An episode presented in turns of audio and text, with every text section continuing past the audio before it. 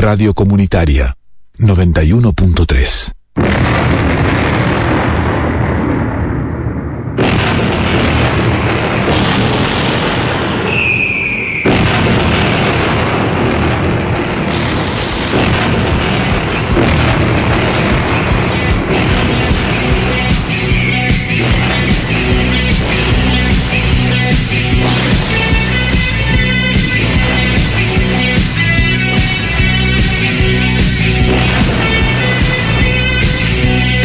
Buenas tardes a todos. Estamos una vez más desde Radio Aire Libre haciendo de regreso a octubre en los controles y musicalizando el compañero Bernardo Sarabia en la conducción y producción Héctor Andrés Calabraza. La realidad nos impone una vez más la agenda económica con una inflación que volvió a recuperar la línea ascendente después de la renuncia irresponsable del ministro de Economía Martín Guzmán. Los aumentos en el rubro alimenticio siguen golpeando el bolsillo de las y los trabajadores. Se hace muy difícil poner la mesa en la Argentina y ni hablar de los medicamentos y de otras actividades que hacen al desarrollo de la actividad humana como ser el deporte y la cultura. Cada vez se retrocede más a pesar de la contención que el Estado busca ponerle a las ambiciones empresariales, que debemos resaltar, juegan y especulan con el hambre y la necesidad del pueblo. Las grandes empresas monopólicas, principales responsables de la inflación por su posición dominante en el mercado, hoy juegan a desestabilizar el gobierno. Ya no les importa las ganancias que tienen de manera extraordinaria y hasta podríamos decir obscena. Las grandes formadoras de precio, como las cadenas de supermercados, la Anónima, Coto y Carrefour, junto a las empresas alimenticias Arcor y Molinos, sumados a Unilever en el rubro limpieza, son los grupos empresariales que tienen el poder de manejar el mercado a su antojo y no quieren ningún tipo de entromisión del Estado. Para ellos tienen a sus operadores mediáticos, como ser Majul, que lo vi en la semana eh, entrevistando, llevó al presidente de Fiat, Guido Ratazzi, y mm, justamente entre sus argumentos eh, esgrimió un programa totalmente neoliberal. Eh, habló justamente de las bondades del libre mercado y se victimizaba por los impuestos que, que paga en nuestro país. El cinismo de la burguesía es insoportable y hasta podríamos decir indignante. Es increíble cómo todavía se sigue pregonando la libertad de mercado como una receta innovadora cuando desde hace décadas estamos sufriendo las políticas del libre mercado. Este libre mercado es soltarle la cadena al lobo y que el lobo entra al corral de las ovejas. Hoy el concepto, entre comillas, de libertad en boca de la burguesía, que son los empresarios, sus representantes políticos y comunicacionales, es usado para oprimir y condenar a la pobreza a gran parte del pueblo argentino. Tengamos memoria de lo que decían Martínez de Oz, Caballo, Menem, Machinea, y hoy lo que siguen sosteniendo sus, sus predecesores, podríamos decir, como López Murphy, Macri, Espert, Milei, Pratgay, Melconian y tantos otros. Todos estos nos hablan de, de libertad de mercado. Todos estos quieren desencadenar a los lobos capitalistas. Conocer bien la historia es fundamental para sacarnos las pesadas cadenas que no se ven pero se sienten en lo cotidiano. Hoy vamos a escuchar un álbum que nos habla de la oscura, espesa y depredadora relación entre lobos y corderos. Lobo suelto y cordero atado es la mejor metáfora que se pudo encontrar para definir un mundo en el que buscan naturalizar esta relación los neoliberales. Es por eso que en el programa de hoy vamos a escuchar a Patricio Rey y su redondito de ricota y vamos con el primer tema del álbum Lobo Suelto, Cordero Atado. Vamos con la invocación.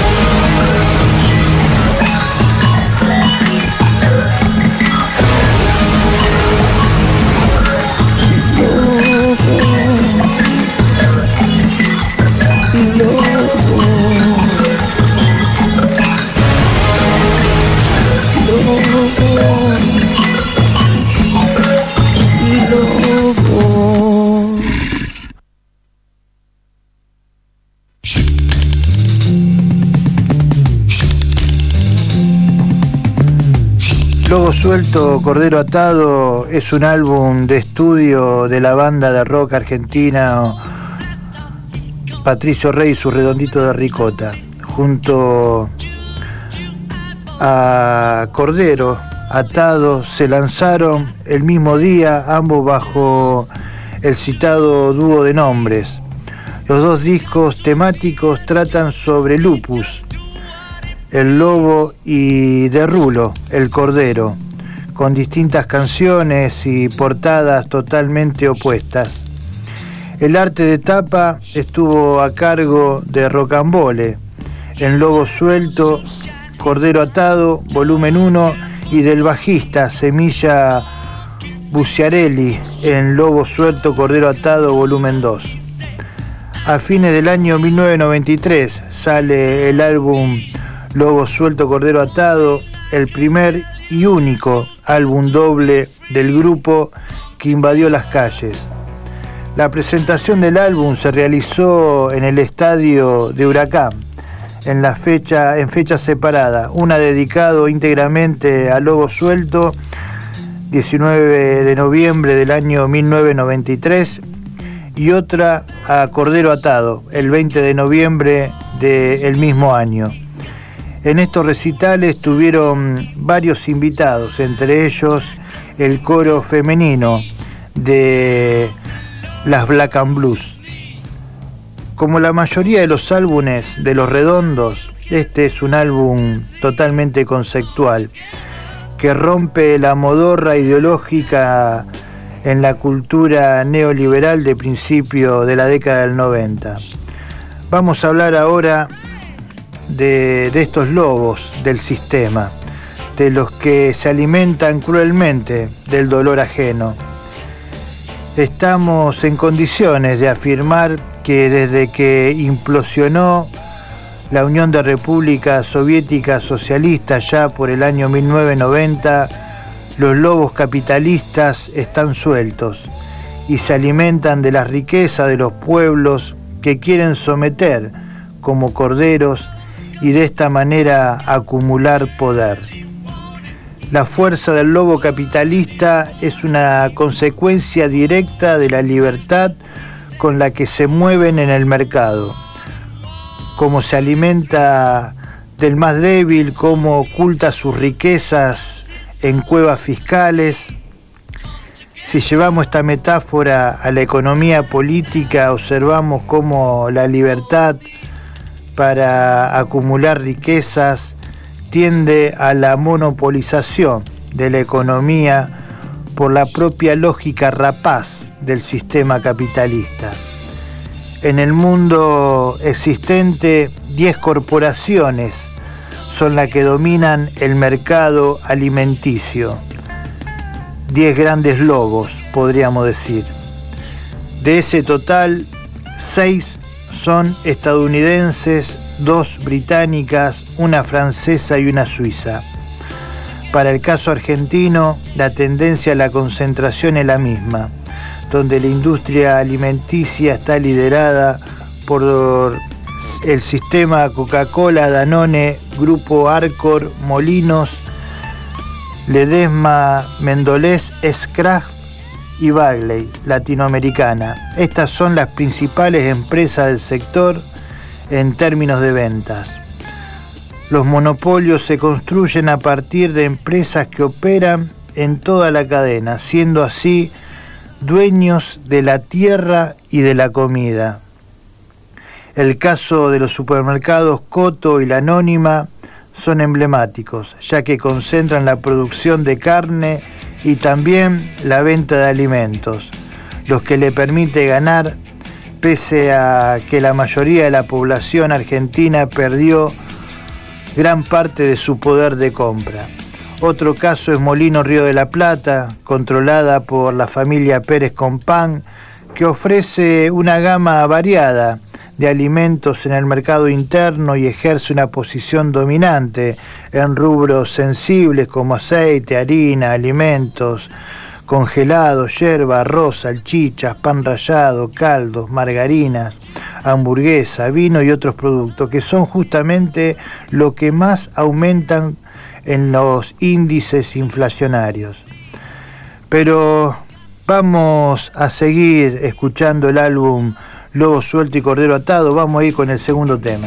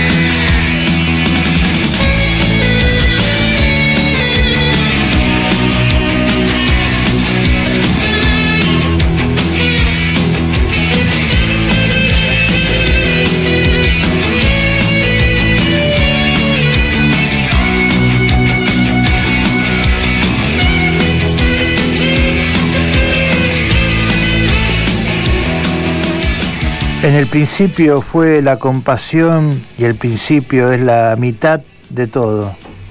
A partir de entonces, ciertas mentiras dieron vergüenza.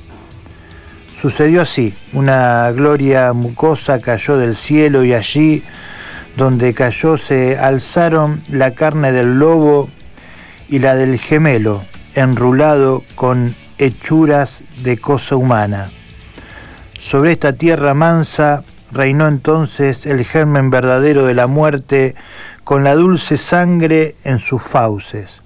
Desde ese momento el nuevo diablo fue seductor solo para la inocencia y visitó y visitó la piel del lobo diciendo, Corderito, soy el miedo que te muerde cuando la muerte baila sobre tus cuadriles perfumados, cuando olfatea tu carne tibia de fetiche, de ídolo odorado, adorado, que no besó la cola del primer Satán, porque nunca dejó de recordar que el sufrido viejo también fue un ángel. Corderito, no es bueno mantener al lobo hambriento. Terminás con el corazón en la boca, te lo digo yo.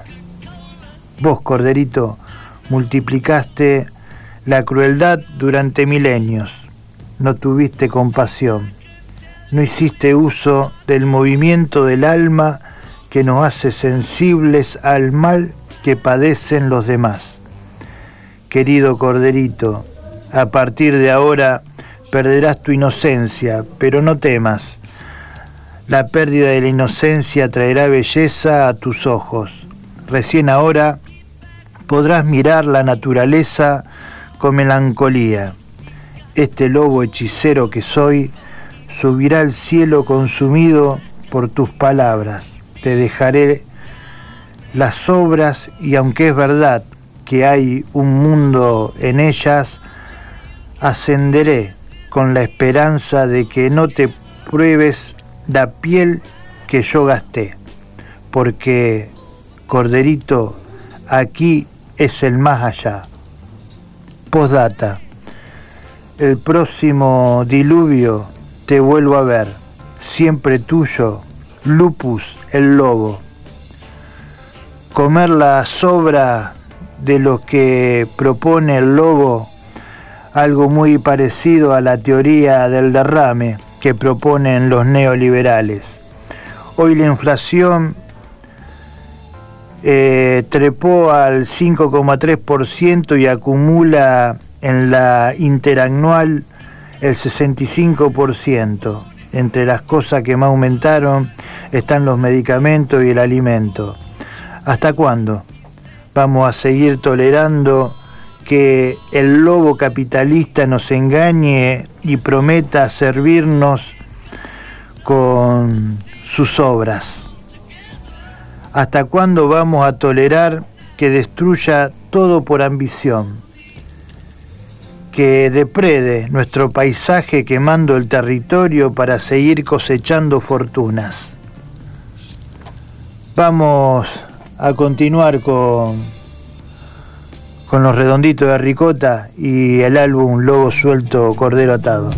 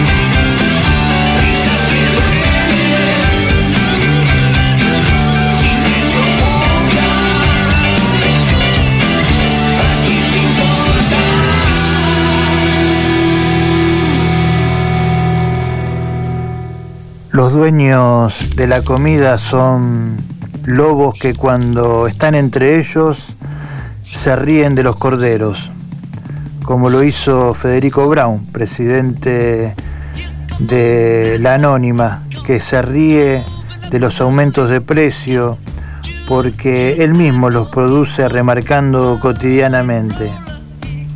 Brown y su familia, según la revista Forbes, está entre los más ricos del país, con una fortuna de 1.300 millones de dólares.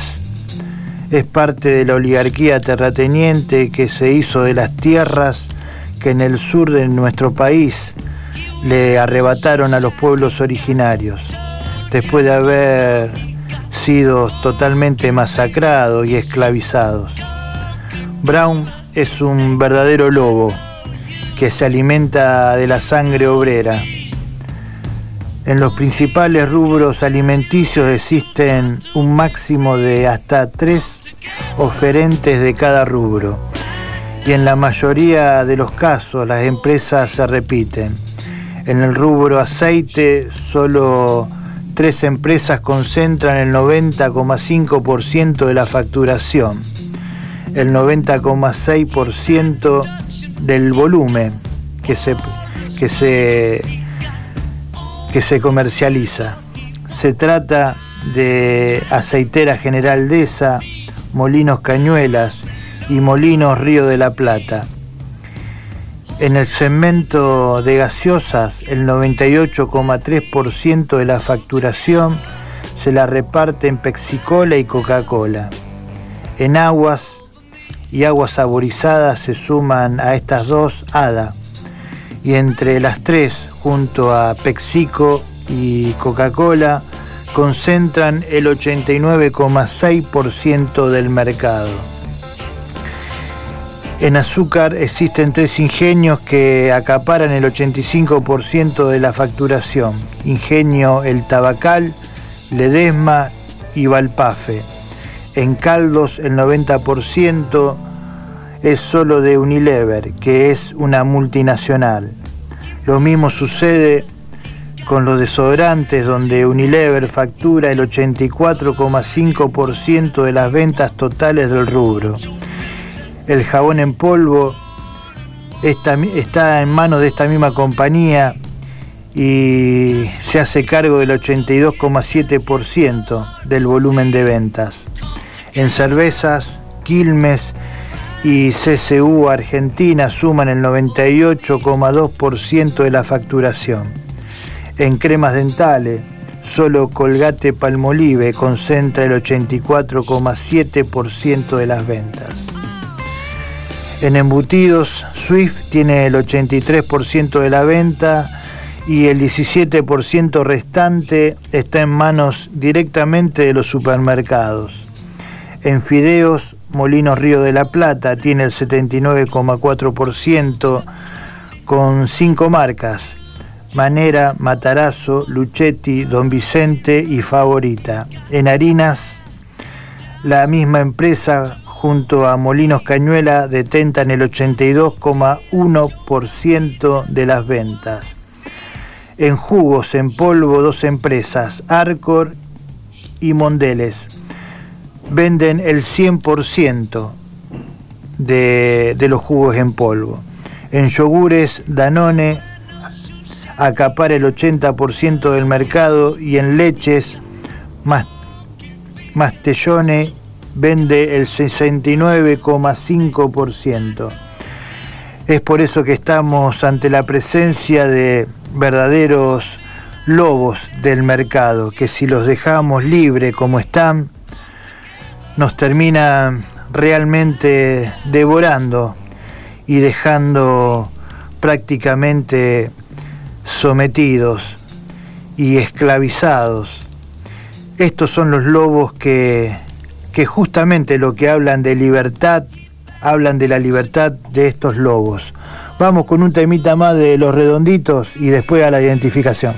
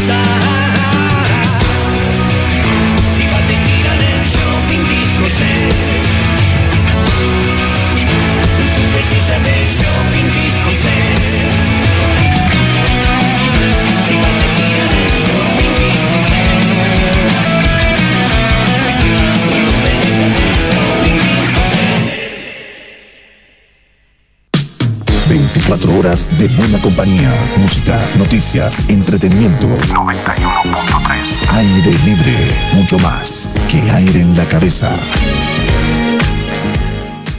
Ya falta poquito para que empiece la muestra de talleres de la Cachilo. Mami, mami, llegamos a la Cachilo. Yo soy yo. Este sábado 16 de julio, a la tarde, te invitamos a la muestra de talleres Huellas Somos. Huellas Somos. Para compartir todo lo que aprendimos. Muy bien. Presentación de nuevos libros, cuentos, susurros y algo más. ¡La Cachilo! ¡Te muestra! No te olvides, no le pierdas pisada a la muestra de talleres de la Biblia Huellas Somos, este sábado 16 de julio a las 3 y media de la tarde en el espacio cultural de Teninte Agniete y Virasoro, porque ya lo sabes. La cachita está cerca, te llevan hijos. Tengo una historia que no voy a olvidar.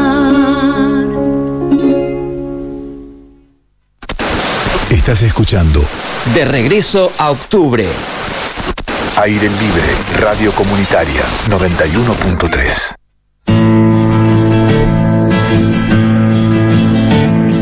As soon as you're born, they make you feel small.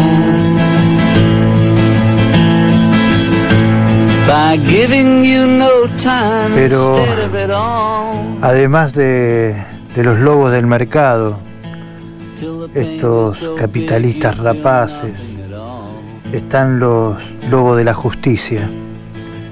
Y podríamos decir que, que en nuestro país ya casi no hay más tiempo. La reforma judicial es totalmente una, una prioridad. Los miembros de la Corte eh, Suprema, los macristas de Comodoro Pi y la derecha apuestan a defender sus intereses que no son ni más ni nada menos que de los que vinimos hablando en este programa, de, de estos monopolios, de estos lobos que se alimentan justamente del esfuerzo de cada una y uno de las y los trabajadores de este pueblo. En la actualidad, el Poder Judicial está concentrado en cuatro personas que realmente debilitan el control constitucional de la justicia y se superponen al Poder Ejecutivo, evitando así la creación de una justicia plenamente dedicada a la resolución de conflictos. Es en ese marco eh, donde un comité de expertos encabezado por Carlos Beraldi, quien lo conocerán eh, mediáticamente porque es el abogado de Cristina Fernández de Kirchner, justamente Beraldi elaboró una serie de propuestas para avanzar en una reforma del funcionamiento de la Corte Suprema. Eh, también del Ministerio Público Fiscal y otros fueros de la justicia. Pero esta semana, eh, mejor dicha, la semana pasada, el gobierno eh, nacional terminó desestimando esta propuesta. Día atrás, los medios de comunicación hegemónicos anunciaban lo que finalmente sucedió. La Corte Suprema, liderada por Horacio Rosati, Carlos Rosenkrantz, Juan Carlos Maqueda y Ricardo Lorenzetti, rechazó los planteos de Cristina Fernández de Kirchner para anular la causa de viabilidad, en la que se investiga la corrupción de la obra pública. Los jueces del máximo tribunal no consideraron los fundamentos de Cristina Fernández de Kirchner en su defensa por el volumen de la prueba, entre comillas esto, ¿no? Y tampoco otros sobreseimientos anteriores. El abogado defensor, por su parte, aseguró que las pruebas demuelen la acusación y que la Corte Suprema no fundamentó la gravedad institucional del delito por el que se responsabiliza. En ese juicio, Cristina está acusada de liderar una asociación ilícita y hacerle fraude al Estado con la adjudicación de 51 obras a empresas de Lázaro Báez en Santa Cruz. El litigio espera una resolución antes de fin de año, con una sentencia cantada. Alberto Fernández desatendió y cajoneó el proyecto de reforma judicial que en el año 2020 presentó el grupo al que los medios llamaron Comisión Beraldi. 11 letrados especialistas que redactaron más de mil páginas eh, con nuevas propuestas de funcionamiento de la justicia, lo que implica no solo la discusión por la ampliación de cantidad de jueces en la Corte, sino también la federalización de los mismos, la racionalidad de la constitución actual y todo el modelo de Estado que tenemos hoy. Entonces, la verdad que deberíamos preguntarnos, ¿qué pasa con la reforma judicial? ¿Dónde está la voluntad política de avanzar con objetivos claros? En una entrevista televisiva, Veraldi vinculó el fallo contra la expresidenta con la reforma judicial y dijo que la necesidad principal es que, y abro comillas, no pasaran este tipo de arbitrariedades, que la Corte no tuviera la arbitrariedad absoluta de cajonear un expediente y tenerlo tres años. Y cuando se lo pide el poder político real, sacar el fallo funcional a esos intereses. Cierro comillas.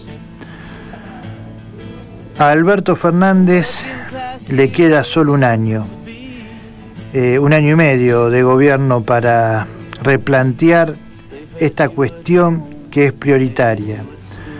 Paralelamente, eh, si el juicio avanza a favor de la derecha, los alegatos contra Cristina Fernández de Kirchner se conocerán a principios del año 2023, en plena campaña electoral.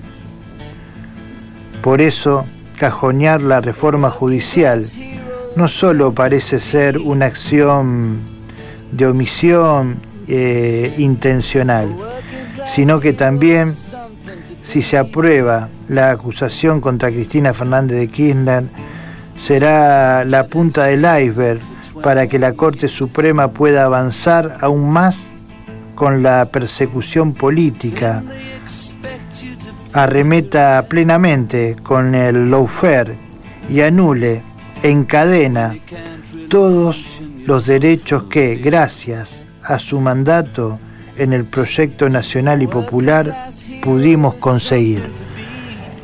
Vamos a seguir con los redonditos de ricota.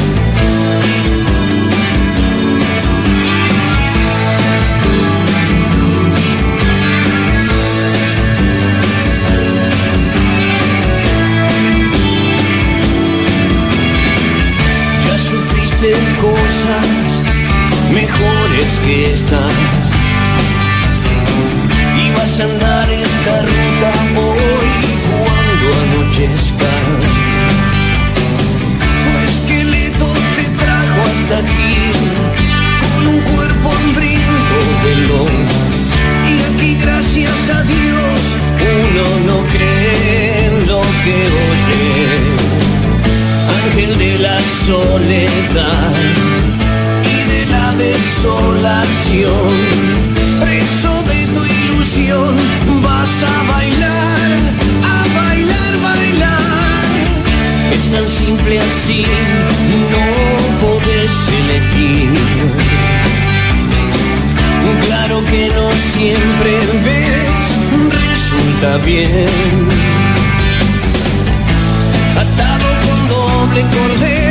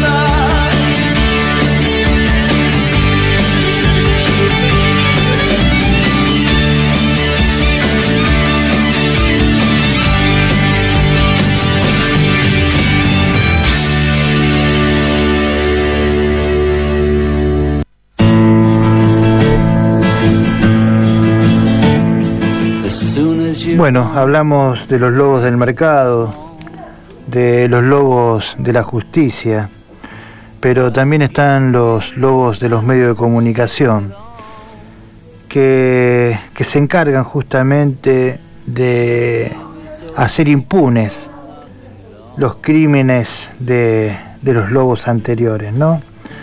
Eh, poco se habla en los grandes medios hegemónicos de comunicación de las declaraciones de John Bolton, el diplomático, el diplomático estadounidense que, que pertenecía al gobierno de Donald Trump y que confesó que participó y que trabajó firmemente en llevar adelante golpes de Estado, no en Estados Unidos, pero sí en otros países. Eh, muy poco se, se ve en las pantallas semejante y tamaña declaración. ¿Será porque estos medios hegemónicos de comunicación también son cómplices de esos golpes de Estado que se hacen en la región?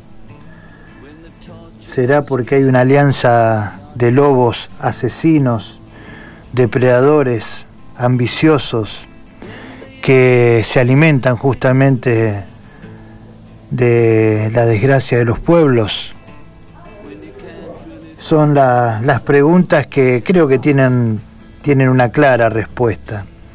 Si recordamos los intentos golpistas en Estados Unidos, el magnicidio, el intento de asesinato a, a Maduro, la operación Gedeón, los mercenarios colombianos y estadounidenses que quisieron realizar una punta de playa con, con lanchas y armamentos para, para llevar adelante una invasión en, en Venezuela eh, y cómo Donald Trump y la Unión Europea rápidamente también habían salido a reconocer a un tal Guaidó, que ya nadie habla de él, que se autoproclamaba presidente de Venezuela cuando no había ganado ninguna elección, sino que por el contrario, todas las elecciones la ganó el chavismo, tanto Chávez en su momento como Maduro luego. Uno de los países que más elecciones llevó adelante, con todo tipo de monitoreo por parte de la comunidad internacional y donde el propio Jimmy Carter, expresidente norteamericano, elogió la democracia venezolana. Pero ahí estaba Bolton, estaba este funcionario norteamericano dedicado a realizar golpes de Estado en otros países, como también habrá estado organizando y articulando el golpe de Estado a Evo Morales, que hace poco estuvo en la Argentina dando cátedras realmente el compañero Evo. golpe de Estado que dejaron muchísimas muertes de bolivianas y bolivianos y donde el gobierno de Mauricio Macri entregó armas y que también rápidamente Mauricio Macri como Bolsonaro eh, salieron a, reconocer al gobierno golpista de Yanine Áñez. Eh, esta alianza de lobos eh, es muy peligrosa y no debemos permitir que, que nos sigan acechando. Macri ya perdió sus elecciones en manos del Frente de Todos hace dos años y medio, pero todavía su sombra sigue acechando para el mal de las y los argentinos. Bolsonaro tiene los días contados. A pesar de eso, sigue incitando a la violencia. Su lema es apuntar como si fuese con un rifle. Esa es su, su signo o su señal política en la campaña. Apela a la violencia, apela a que los brasileros se armen en nombre de la libertad, como en Estados Unidos. Ustedes pueden ver las consecuencias, ¿no? Balaceras a diario, balaceras eh, de gente perturbada, eh, y impregnada de odio por el racismo, por la xenofobia. Una sociedad totalmente traumada por el miedo, eh, traumada por la inseguridad a que supuestamente, como dicen los supremacistas blancos, se queden los inmigrantes con su país. Nada más lejano que eso. Como hemos dicho en otras oportunidades, la comunidad blanca en Estados Unidos goza de privilegios que no gozan ni la comunidad africana, afrodescendiente, afrodescendiente ni latina. Eh, es por eso que, que no se justifica el racismo más allá de que no, fue por, que no sea por otra cosa que por el odio que tienen inculcada la sociedad norteamericana, ese, ese norteamericano medio tan, tan propenso a, odiar al distinto, a odiar al otro. Vamos, vamos con un temita más de, de los redondos y ya nos está quedando poco para, para ir terminando el programa.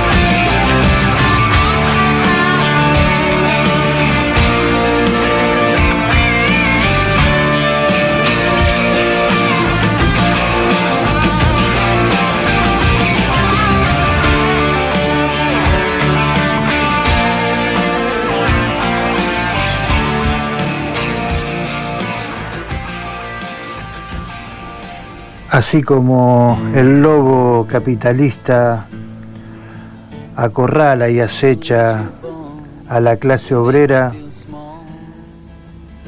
eh, estamos tratando de, de ver de qué manera evadimos justamente esa constante amenaza. Tenemos que decir que estamos en época de luna llena y los lobos aullan ambiciosos, cortando ruta, eh, presionando a, a un gobierno al cual consideran totalmente debilitado. Es por eso que es importante la movilización popular. No hay que descuidarse, hay que seguir atentos, hay que seguir movilizados para poder de alguna vez y por todas atar a ese lobo y, de esa manera poder realmente desatar al cordero, que realmente pueda gritar libertad, libertad y, romper las cadenas. Eh, nos queda muy pocos minutos Vamos a despedirnos con un último tema de los redondos de este álbum Lobo Suelto, Cordero Atado. Esto fue de regreso a octubre, en los controles musicalizó el amigo y compañero Bernardo Sarabia y quien estuvo conduciendo y a cargo del programa quien les habla Héctor Andrés Calabraza. Que tengan un hermoso fin de semana. Esto fue de regreso a octubre. Ya vemos a los compañeros de Salamanqueando. Chao, hasta la próxima.